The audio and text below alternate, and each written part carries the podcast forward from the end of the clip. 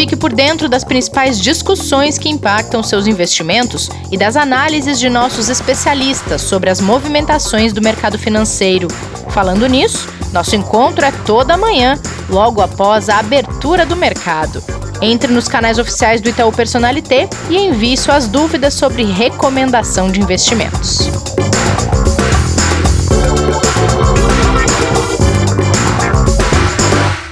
Olá, você está ouvindo o Investidor em Foco desta sexta-feira, 16 de outubro, mais conhecida como Sextou. Fim de semana está chegando, mas antes, sejam bem-vindas e bem-vindos ao episódio de hoje. Tem repercussões do segundo debate presidencial dos Estados Unidos, se é que dá para dizer que foi um debate. Tem talvez o andamento do Brexit informações a respeito da dívida do governo brasileiro. E já que o Pedrinho continua de pernas para o ar, curtindo suas férias, teremos um chá com chum. Kleber, repita comigo: chá com chum, chá com chum, Não. chá com chum. Sim. Não. Não tô, não tô treinado para isso. Bom Pô, dia. Kleber, achei que você tinha ensaiado. É, é chá com chum, né? Vamos lá. Vamos ver o que, que vai. viu? Vamos ver o que, que vai sair dessa novidade aí. Rê. Muito bom dia.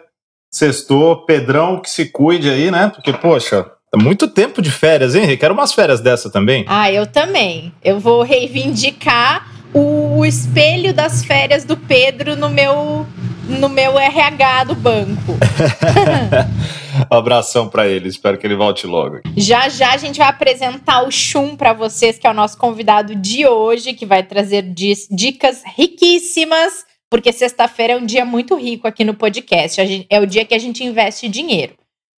Ô Kleber, seguinte, para a gente começar esse sextou, o que você achou das entrevistas simultâneas de Trump e Biden ontem? Era para ser um debate, Trump não quis participar, aí virou entrevistas simultâneas em cadeias de televisão rivais.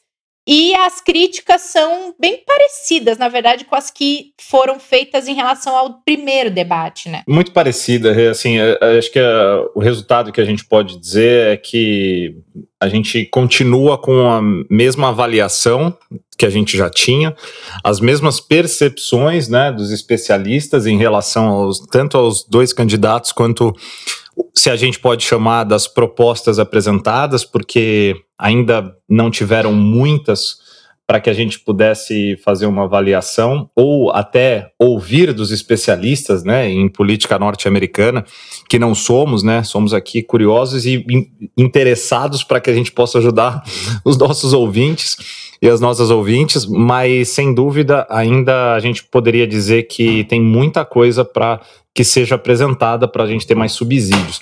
O que é fato é que o Biden, hum, depois disso, ainda continua à frente, né? O Trump já começa a mostrar bastante preocupação, mais do que ele já tinha. É, e tem toda aquela questão de redes sociais que está rolando muito nos Estados Unidos, uma série de preocupações, né? Com Sim, relação às fake Tem news, com bloqueio de publicação Isso. já no Twitter. limite, né? Limite É. de, de publicação, ainda mais o Trump, que é extremamente ativo no, no seu Twitter, por exemplo, né? É, Então a gente tem ali uma, uma eleição bastante polarizada, bastante dividida, com o Biden um pouquinho ali, um pouco não, né? Talvez relativamente bem à frente, né? 10% é considerável, né? No, pelo menos no voto que a gente coloca ali no voto individual, e quando a gente olha para os colégios eleitorais, ele também tem se colocado ali nas pesquisas à frente nos principais colégios. Então, um detalhe disso é que o Trump, por exemplo, ontem é, veio a público dizer que o pacote de estímulos fiscais ainda tem possibilidade de sair antes das eleições, tentando até capitalizar isso para a própria Uhum. campanha, mas analistas colocam que pelo prazo é muito difícil que aconteça, né? Vamos ver o que, que vai dar. Sim. Bom, esse capítulo ele vai ter desdobramentos inúmeros nas próximas duas semanas, já que as eleições norte-americanas estão marcadas para o dia 3 de novembro. A gente vai voltar a falar sobre elas especificamente, viu, pessoal que está ouvindo a gente. Uh, vamos tentar trazer uma atualização. A gente teve um papo muito legal com o Brett Rosen, que é americano, trabalha na Asset em Nova York. em Miami. Tô confusa agora, Kleber. Nova York, é isso mesmo. Nova York, né? E uhum. ele e a gente quer atualizar todo mundo que está ouvindo, chegando um pouquinho mais perto, então fiquem ligados que a gente vai voltar a falar desse assunto. Bom, na Europa, a gente falou sobre o Brexit no último episódio do podcast, que era uma negociação que estava se arrastando. Ficou para essa sexta-feira um anúncio do primeiro-ministro britânico Boris Johnson, que deve dizer se continua com as negociações para a saída do Reino Unido do bloco europeu ou se vem com alguma proposta diferente ao que estava se tentando discutir até então. Então, alguma coisa deve acontecer nessa sexta-feira por lá, né? É, a frase que pesou muito, Rê, foi do Boris Johnson dizendo: é hora de nos prepararmos para um Brexit sem acordo comercial e a União Europeia se, se recusou a negociar, segundo Boris Johnson, e aí o mercado tem lá já até a classificação como um hard Brexit, né, que seria uma passagem, né, uma saída muito difícil, com muitas dificuldades, sem negociação do Reino Unido e da União Europeia. É, dado todo o contexto que a gente já tem no, no, em toda a Europa, né, por questões de pandemia, por questões de atividade econômica que já vem sendo muito difícil, esse é mais um elemento para pesar um pouco mais aí no risco dos mercados, né, e para o investidor ficar atento. Uh, a gente olhando para o histórico do Brexit como um todo, a gente pode olhar, né, que é, várias vezes isso aconteceu e em todas elas a gente viu as negociações no final acontecendo. Né? Então, apesar de todas essas discussões que vêm sendo apresentadas, o histórico mostra que é uma tendência até que consiga se chegar a um acordo. Então, o mercado vem colocando ali, obviamente, uma, uma atenção especial sobre o caso, mas a gente também tem ali, olhando para tudo que já aconteceu, uma referência de que provavelmente até por uma questão de saúde do próprio Reino Unido e da União Europeia e das pessoas envolvidas, né, que são as populações, né, do tanto dos países do Reino Unido quanto as outras que estão distribuídas por questão de emprego e mesmo de acordos comerciais, empresas, etc. É super importante que eles tenham uma negociação, né? Mas vamos acompanhar Sim. porque as expectativas, como a gente sempre fala, é que estão mexendo bastante com os mercados. Verdade. E é importante para o continente todo, né? Para quem sim. mora em qualquer um dos países ter uma negociação com acordo, sim, porque vai interferir no trânsito das pessoas de um país para o outro, em pessoas que trabalham em empresas que operam em todo o continente, ou pessoas que são uh, nascidas em um país e trabalham no Reino Unido, por exemplo, e tem muita coisa envolvida. E quem viaja, turismo, quem viaja a trabalho, vai estudar, então, Exatamente. Bom, continuando pela Europa, enquanto se discute entre União, uh, Bloco Europeu, União Europeia e o Reino Unido essa questão do Brexit, Paris decretou o toque de recolher para tentar frear o avanço do coronavírus pela segunda vez. É o motivo de tensão nos mercados europeus que a gente explicou no episódio anterior.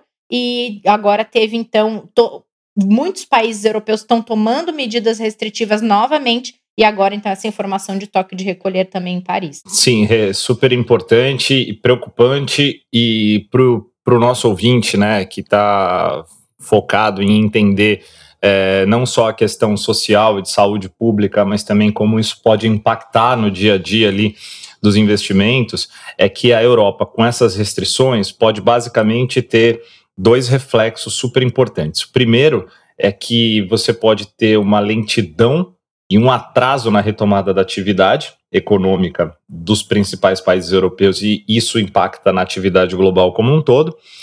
E o segundo é que, dependendo do nível das restrições e das paralisações, pode ser que haja necessidade de novos estímulos monetários e fiscais serem gerados pelos países, pela União Europeia, pelos bancos centrais, pelo Banco Central Europeu e os demais. Então, essas preocupações que são as mais fortes por causa dessas paralisações, que, lógico, em primeiro lugar, está a saúde das pessoas e o risco, obviamente, dessa segunda onda acabar atingindo um número até maior do que foi a primeira lá na Europa. Um caso é, que vem chamando muita atenção é a Alemanha, por exemplo, né? Que fez um controle muito bom da pandemia e que hoje tem números realmente a gente pode chamar ali de alarmantes em relação ao que a própria Alemanha teve no início da, da crise de saúde pública, né? E agora o mercado se preocupa exatamente para ver como que vai ser o período, o prazo e a forma de condução é, desses novos isolamentos, dessas novas restrições. Certo. Bom, tem um desafio para você aqui, Kleber, nessa sexta-feira, para fechar bem a semana, deixar Sabia. seu cérebro Tava... aí Tava tão super ativo.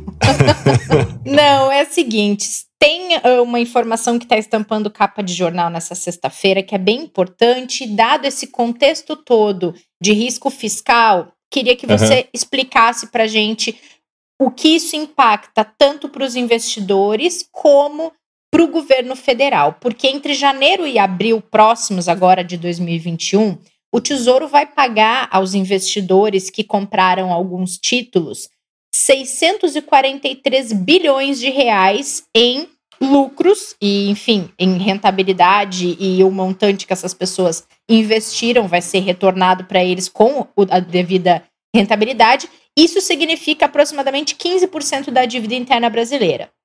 E aí, é, tudo isso porque alguns títulos da dívida do governo vão vencer só que esse valor ele é mais que o dobro da média que foi registrada nos últimos cinco anos.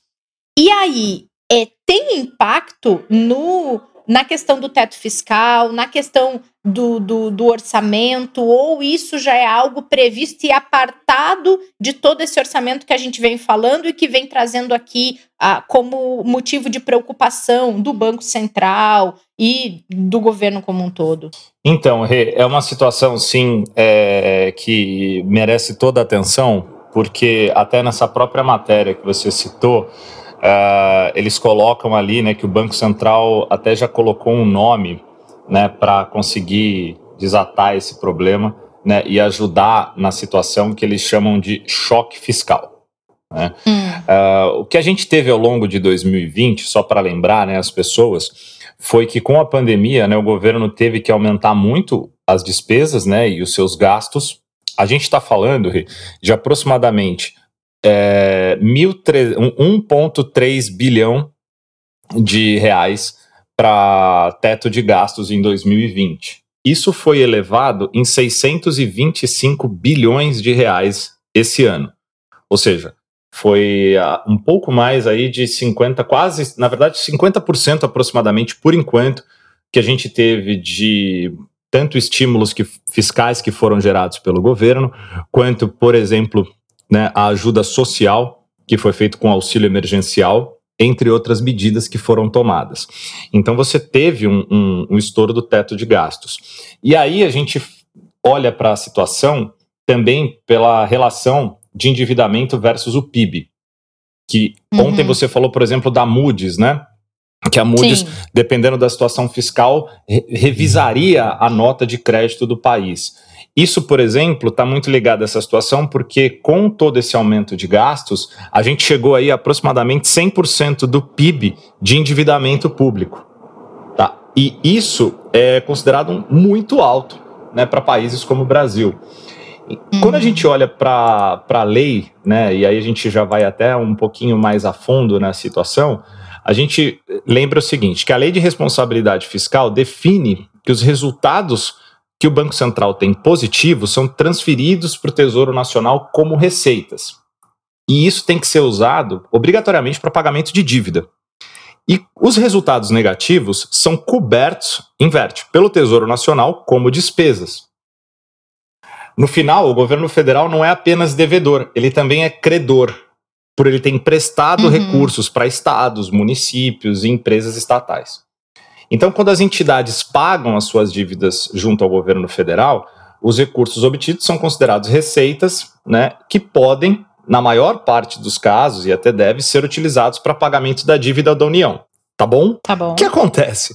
Os governos, hum. os municípios, as empresas estatais, todas estão com muitas dificuldades de pagar as suas dívidas por todo o problema que a gente vem passando. E aí, quando você tem uma, um, uma conta a ser paga tão grande quanto essa que se apresentou, a gente tem aí o risco de, um, o não pagamento, que esse é descartado, tipo, vai ser pago, mas a questão é como. Sim. Então, o como é, a dívida vai ter que ser rolada, vai ter que ser feita uma nova captação. Será que a gente consegue um volume de captação para conseguir fazer é, o pagamento da dívida e a rolagem? Então, é essas discussões agora que podem gerar um choque fiscal e agrava o risco de, de novo, em 2021, a gente estourar o teto de gastos. Esse é o grande Entendi. perigo. E aí o investidor, tá, tudo bem. O que, que, pode acontecer? Pode acontecer que tudo seja feito da forma é, que a gente chama de ajuste para que você tenha a rolagem de dívida, pagamento, e o máximo que vai acontecer é um pouquinho do aumento do risco, ou dependendo de como isso for feito, o risco pode aumentar muito, e aí os juros futuros, por causa do nosso aumento de risco de não pagamento de dívidas, aumentar e as taxas de juros futuros subirem muito. E isso obrigar que a política monetária atual adotada pelo Banco Central, é, junto mude. com o Comitê de Política Monetária, mude.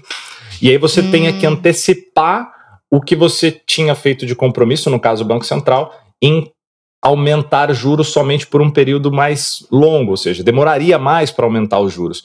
E se você aumenta os juros, você tem uma cadeia de aumento ainda de endividamento, ou seja, é, você tem que fazer toda uma reestruturação fiscal. Então, a gente tem aqui realmente que torcer para que a situação vá melhorando ao longo do tempo em todas as questões ligadas à dívida pública, à arrecadação do governo, é, para que a gente tenha uma situação no momento da, do pagamento da dívida mais tranquila para você não estourar o teto de gastos e impactar ainda mais o regime fiscal. O investidor tem que e ficar ter atento a nota duas... rebaixada. E que é um outro problema que pode ser gerado não. Né? também, exatamente, porque você aumenta o seu risco de não pagamento. E o investidor ele tem que ficar atento para duas coisas. A primeira, olhar para suas carteiras e ver o quanto isso pode impactar aquilo que ele já tem, uhum. né? É, acreditando, como nós acreditamos, que por mais problemas que a gente passe, a gente vai sim ter o pagamento de dívidas é, que, que o governo tem que, que arcar. Esse, isso está completamente fora de qualquer cogitação, que não aconteça o pagamento. Mas ah. com o aumento de risco possível, pode ser que a gente tenha elevação de juros futuros, abertura, como a gente fala das curvas, e novas oportunidades de investimento para aqueles investidores que tiverem com caixa, que tiverem com as suas reservas de oportunidade, vamos falar. Então, tá, é algo realmente para se acompanhar que pode ser tanto perigoso, sim, mas também tem um lado ali de oportunidade para o investidor. Perfeito. Fiquem atentos é o recado, né, Kleber? Isso aí. Muito bom. Bom, você já preparou seu chá? Então, era café, né? Agora eu tive que é. buscar um chá aqui para conseguir é fazer. É tradicionalmente um café com canelas, mas Pedrinho está de férias, curtindo as belezas naturais deste Brasil, em locais ermos, que ele fica isolado com a sua digníssima esposa que eu já vi pelo Instagram, porque não tem como ninguém se esconder neste mundo Pedrão. de redes sociais. né? Aí a gente fica invejando o colega de férias, né? Isso é horrível. É verdade, é verdade. E aí, então, trouxemos este desafio de chá com chum, chá com chum, chá com chum. E convidamos o Winston Chum, nosso colega queridíssimo, trabalha direto com o Kleber, especialista em modelagem, para fazer, às vezes, do nosso chazinho, neste caso desta sexta-feira. Chum, muito legal ter você aqui. Seja bem-vindo ao nosso podcast. Olá, Renata. Bom dia. É, obrigado pelo convite. Estou muito feliz de estar é, aqui no podcast e conseguir ajudar um pouquinho, é, com um pouquinho que eu sei sobre modelagem e investimentos. Bem-vindo, Chum. Que legal ter você aqui. Chum que é um entusiasta, viu, Rede? Podcasts no geral. E, e, fã do Investidor em Foco desde o início. Então, Sim. assim, que legal o tá com ele aqui. O tá sempre a, acompanhando quando a gente posta ali no LinkedIn os episódios. O Chum tá sempre acompanhando, que eu vejo a carinha dele ali. Legal, legal.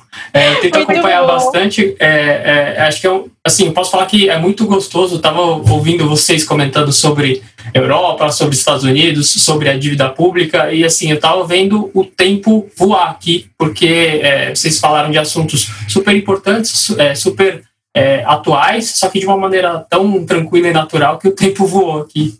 Tava é, curtindo vocês, é, vocês falar. Ai, que Valeu, delícia, Chum. Kleber. A gente Olha nunca recebeu só, um feedback desses ao vivo. Olha ao só. Ao vivo não tinha mesmo, hein? Adorei. Caramba. Chum pode voltar toda semana. ganhou um quadro, ganhou um quadro. Boa. Ganhou um quadro é. agora. Segunda, terça, quarta, quinta e sexta.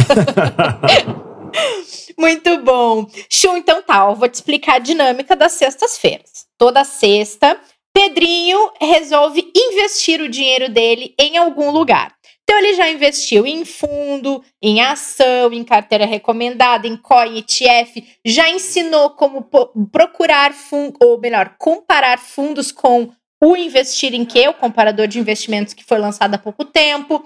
Ele já investiu em renda fixa, apimentou a renda fixa, investiu em previdência. E aí, seu desafio hoje, Chum, é ou você investe o seu dinheiro em algum lugar, ou você dá uma dica para quem tá com o dinheiro na mão e quer investir. Pode escolher. Tá. É, eu, vou, eu vou fazer as duas coisas em uma, é, de uma vez. Vou falar Opa! como eu invisto meu dinheiro é, e dar a dica também. É, não vou, é, acho que vou seguir um pouco o que o Pedro falou, mas em vez de falar de um produto de cada vez, eu vou falar de todos. Que seria a minha dica e como eu invisto é, o meu dinheiro, é seguir a recomendação do, do Itaú, Itaú Personalité, Itaú Agências, Itaú Uniclass, do segmento que você tem, é, pelo, seguindo no seu perfil de investidor. Então, essa é a minha dica, é assim como eu trato meu dinheiro de forma geral e no final das contas, como há uma recomendação, como, é, você acaba investindo em diversos tipos de produtos. Né? O Pedro falou de ETF, falou de fundo, falou de renda fixa. No final das contas, na recomendação de investimentos, é, pode variar, um mês não ter um tipo de produto ou outro, mas de forma geral a gente tem uma é, abundância bastante grande de produtos, né, uma diversidade bastante grande de tipos de produtos e classes de ativos na recomendação de investimentos. É, eu acho que é bastante interessante a gente falar, da, hum. é, falar da recomendação de investimentos e por que, que eu sigo essa, estou é, dando essa dica, porque é, eu ajudo num processo da recomendação de investimentos e acredito que no Itaú a gente tem um processo um pouco diferenciado. Tá? De forma geral, é, a gente tem é, especialistas de diversas áreas, né? especialistas de IPCA, especialistas de juros, especialistas de bolsa, especialistas em macroeconomia da Europa, macroeconomia da China, macroeconomia dos Estados Unidos, política Brasil, política Estados Unidos. Tem diversos especialistas que tentam é, prever como é que vai ser o cenário é, no mundo e quais são os impactos disso no Brasil, avaliam como é que está o, o, mercado também e, e, e, através dessas projeções fazem alocações é, que derivam numa modelagem onde eu sou responsável com um time é, e depois dessa modelagem a gente avalia é, qualitativamente num, em comitês que a gente tem internamente e depois a gente acompanha isso com os resultados, tá? É, acho que a gente tem um processo bastante robusto, tem muitas pessoas envolvidas, é, eu não consigo contar uhum. aqui, mas de estimativa eu devo chutar aqui é, que deve ter mais de 70 pessoas diretamente envolvidas em todo esse processo que eu mencionei. É por aí mesmo, Chum. É, acho que era mais ou menos, a gente tentou contar uma vez, mas é, fica um pouco difícil porque tinham pessoas que não ficavam 100% do tempo alocadas nisso, a gente não sabia se contava como meio, contava como um, mas de forma geral, assim, envolvimento é, direto ou parcial tem mais de 70 pessoas, né, Cleber? É isso aí, Sean. É, é, os, é porque são vários times, né? Como você colocou, com várias especialidades e complementares, né? Que em diversas, é, em diversas reuniões e comitês que a gente vai somando eles, a gente consegue chegar lá depois de muitas, muitas falas e muitas discussões em qual vai ser a recomendação ideal, né? É isso aí. E, e Chum, você é, você é super especialista na, na, parte de modelagem. Eu queria entender um pouquinho desse processo, como é que funciona desenvolver dentro dessa modelagem o resultado que a gente acaba tendo no final que é a recomendação que chega para todos os clientes, que a gente pode acessar ali pelo, pelo aplicativo, pelo site do banco e tudo mais, e que ela é, ela é o resultado desse trabalho todo que você está falando de mais de 70 pessoas, né? Exato, exato. É, da parte é, de modelagem em si, é, onde a gente é, é, responsável junto com o time, e depois isso ajuda a, a, a fazer uma uma solução base onde vão ser discutidas as recomendações finais. Né? Não é que o resultado uhum. do modelo vai ser o resultado final da recomendação, tem sempre uma Sim. avaliação de um grupo colegiado, onde a gente vai discutir questões não numéricas, né, questões mais qualitativas para ver se aquela recomendação faz sentido para aquele é, tipo, para aqueles tipos de clientes, né, para aqueles tipos perfis de cliente. Então, falando um pouquinho mais da metodologia da modelagem em si, a gente é, o que, que a gente pega, né? A gente pega essas projeções de especialistas é, e direciona de uma maneira quantitativa, é, estudando como é que é, 11 principais benchmarks de mercado, né? É, benchmark é índice de referência, por exemplo, o IPCA, por exemplo, o CDI, por exemplo, é, o IRFM, né? O índice de renda fixa oh. é, em geral da Ambima. Então, esses benchmarks a gente estuda como é que eles é, se comportam no passado individualmente e entre eles, né? As famosas correlações estatísticas. É, e depois a gente direciona a longo prazo como é que é a visão desses especialistas. Então, um especialista é, de economia falou que o IPCA para 12 meses deve ser, por exemplo, né, eu não vou dar o um número exato aqui, porque eu acho que é mais interessante o conceito do que os números nesse caso. Então, vamos supor que o IPCA para 12 meses está é, direcionado em 3%.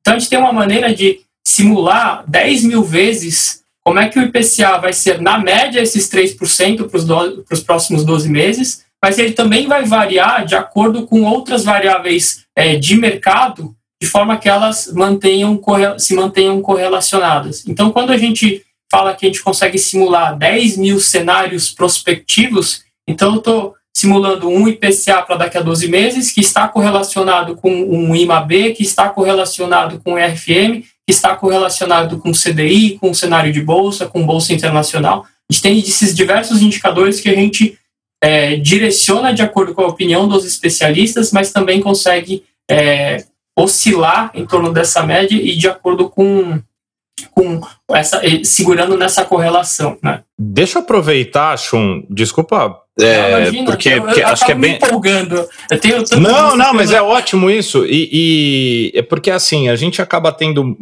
meio que algumas é, verdades absolutas no mercado que acho que a gente está num ponto legal aqui para abordar sobre essa, é sobre essa, que é tipo, fundo ativo é melhor que fundo passivo.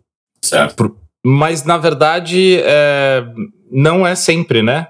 Não necessariamente, não é para toda a carteira, não é para toda a alocação, né? Acho que, é, acho que é um excelente ponto, assim. É, eu, vou, eu vou deixar de lado as questões pessoais, né? Porque é, por exemplo, tá. pode ter um cliente que não gosta de, por exemplo, pagar taxa de administração. Tem alguma preferência, uhum.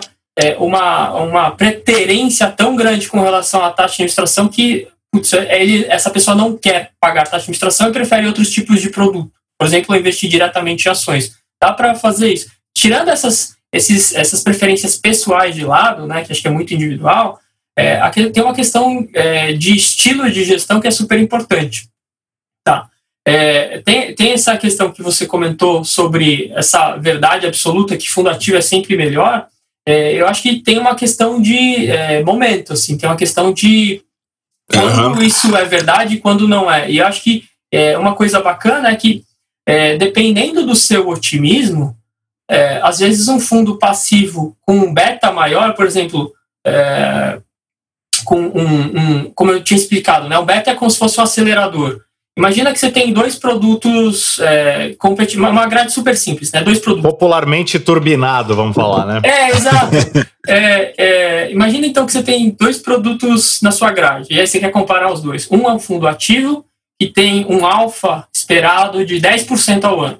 Nossa, o alfa é excelente, né? Um alfa muito bom, ele consegue Sim. manter, na média, a bolsa mais 10. Isso já tirando custo, isso já tirando taxa de performance. Então, assim, é um fundo é, bastante é, com retorno é, esperado bastante alto sobre o Ibovespa. É, e aí você tem um outro fundo que é, é passivo com um beta é, bem acelerado, como você colocou, né? Então, assim, vamos supor que o beta é de 1,5.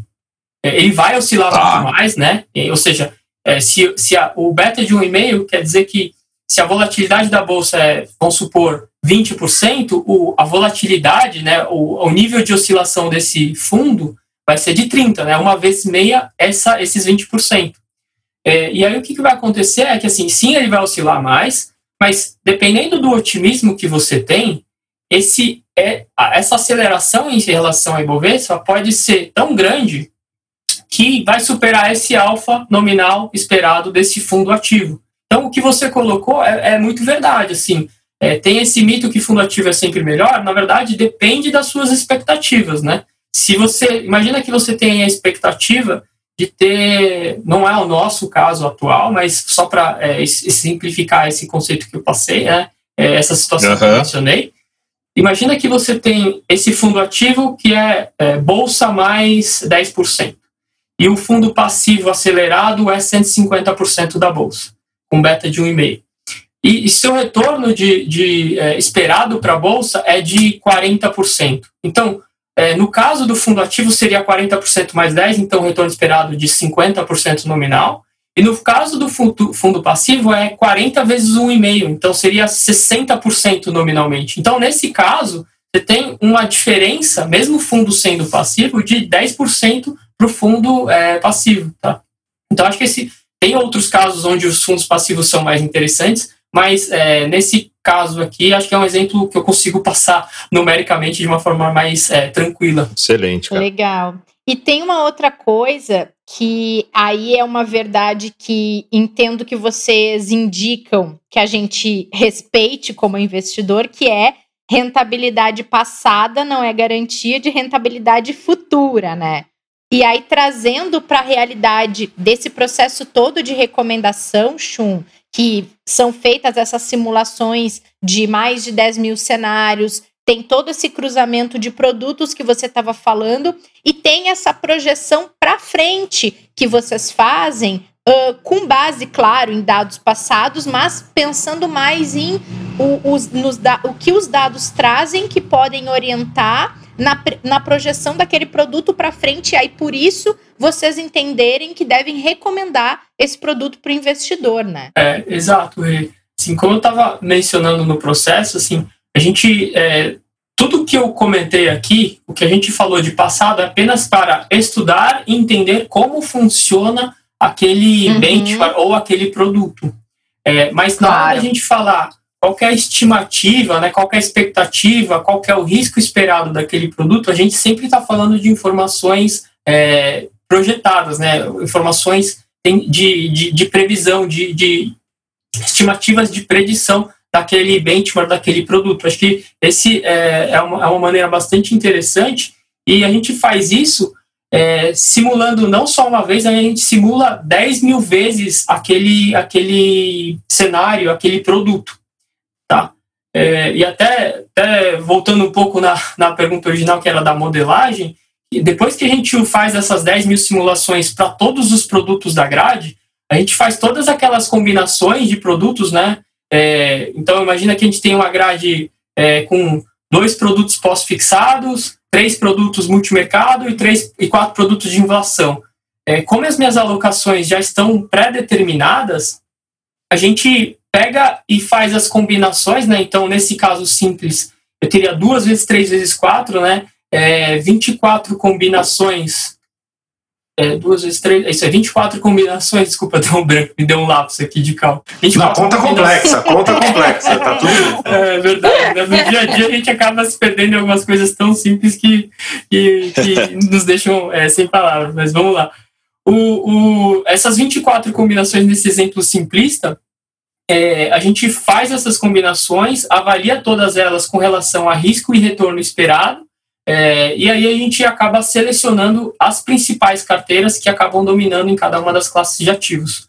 Essa é a base daquela, daquela é, modelagem quantitativa, né, dessa base para a gente pegar e discutir em cima os resultados desse modelo para fazer a recomendação. Tá legal. Legal. Quer dizer que então, Chum, vocês fazem é, todas essas projeções futuras da mesma forma que a gente deve fazer nossas projeções de como estará o tempo na praia se eu quiser viajar daqui duas semanas. É mais ou menos assim? É, é acho que você pegou um exemplo muito bom. É, assim, basicamente a gente tem essa. Por que, que a gente adotou essa abordagem? A gente entende que a gente tem três diferenciais, né? O primeiro que você já mencionou é sobre olhar para frente e não olhar para trás. É, acho que o, o, exemplo mais claro que a gente consegue pensar é esse exemplo da praia mesmo. É, o, no final das contas, investir é, é tomar uma decisão hoje sobre um ato futuro. É, e, ao, e o, o, exemplo mais próximo disso, que é esse exemplo da praia, é imagina que você quer ir para a praia daqui a uma semana ou duas semanas. Aposto que ninguém aqui vai pegar e olhar na internet se choveu no dia, hoje é dia 16 de outubro, daqui uma semana seria 23 de outubro, ninguém aqui vai pegar e olhar na internet se dia 23 de outubro de 2019 ou de 2018, se choveu ou não choveu na praia. E, e, e, e, fato, todo mundo vai tentar olhar um site de previsão meteorológica, né? um site especialista no assunto que vai te ajudar a tomar uma decisão sobre o seu futuro. Será que eu reservo o meu hotel para a semana que vem ou não? É, se eu reservar, eu já tenho que fazer um depósito, ou se não, me comprometer financeiramente. É, vou tentar pegar uma ajuda né, de um especialista sobre previsão de tempo para ver se é, eu tomo uma decisão mais assertiva ou não. É, e, e, acho que um, um, segundo diferencial importante é, é, desculpa, engraçado que a gente falou praia, é, eu sei, você é do sul, certo? E eu sou da praia, Chum. ah, é? Da onde que você é? Uhum. A minha família, ela é de Capão da Canoa, no litoral do Rio Grande do Sul. Eu nasci em Porto Alegre, mas só nasci. Depois fui para o litoral, que a família dos meus pais toda é, é de lá. E acabei me criando na praia até os 17 anos, quando eu voltei para Porto Alegre para estudar. E aí sim, eu morei longos anos em Porto Alegre, mas eu cresci na beira da praia. Ai, Precisei de 140 minha... episódios para saber disso. Na... Descobri mais eu vou, aqui. Olha eu aí. vou ensinar para vocês a parte mais engraçada de quem mora na praia, que é o apelido que tem esta pessoa no Rio Grande do Sul. Lá a gente chama de biquira. Caramba. Biquira. a pessoa que mora na praia é biquira. Olha que engraçado. Bi, é biquira, desculpa ouvir. Bi, com B de bola, é biquira. E agora eu queria te lançar um, um último desafio aí, porque já que temos o chá com chum na substituição né, do café com canelas, o Pedro, toda sexta-feira, traz aqui uma dica de final de semana de entretenimento, já teve diversas. Preparou alguma coisa pra gente, Chum? Ah, sim, preparei sim. Foi, ainda bem que vocês avisaram, porque senão ia ser pego de surpresa. É, falando do, do, da dica de entretenimento, é, tem um filme que eu assisti recentemente, né, porque ficou disponível no Netflix nesses últimos dias, que eu assisti sem expectativa nenhuma, sem, sem ler crítica, sem ler nada, sem ler roteiro, sem ver trailer, e eu gostei bastante, tá? É uma sequência do filme Blade Runner. É, o filme que eu estou indicando é o Blade Runner 2049. É, e é, é, um filme que depois eu fui consultar a crítica, foi super bem avaliado, tanto pela, é, pela crítica profissional quanto pelo público. É, e eu adorei bastante, tá? Tem umas cenas e algumas homenagens ao filme original. É, você assistiu também, Cleber? Assisti. Ele dá uma, como tá muito em moda agora a expressão, dá uma bugada, né, na gente ali em alguns momentos.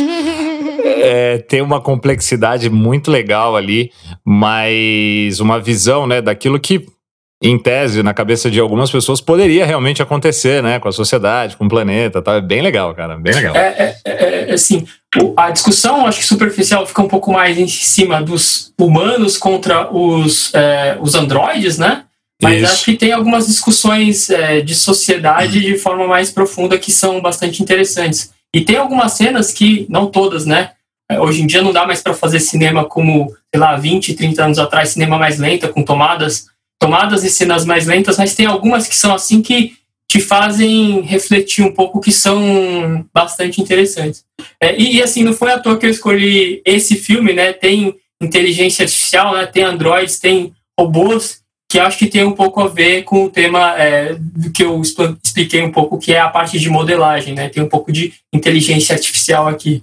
Muito bom, gente. Muito legal, Chum. Adorei, adorei as analogias. A dica de filme eu também já assisti. E fica uma dica legal até para esse fim de semana, que pelo menos aqui em São Paulo tá um pouco cinzento. Não sei se vai ficar ou não, mas fica uma dica boa para a gente então relaxar, já que sextou.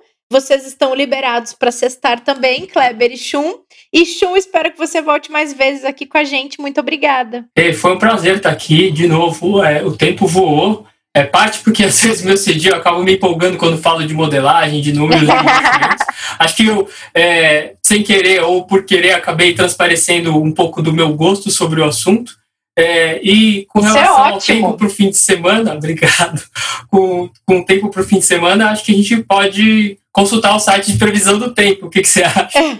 Boa ideia, Chu. Legal, Acho uma ótima ideia. Cara, brigadão, parabéns pelo trabalho aí, foi ótimo papo. A gente te espera com certeza mais vezes aqui. Valeu, cara. De novo, muito obrigado. Bom fim de semana para todo mundo. A gente volta na segunda-feira. Valeu, Kleber. Até lá. E cuidem-se, bom fim de semana, aproveitem. Até o próximo episódio. Fique por dentro das principais discussões que impactam seus investimentos e das análises de nossos especialistas sobre as movimentações do mercado financeiro. Falando nisso, nosso encontro é toda manhã, logo após a abertura do mercado.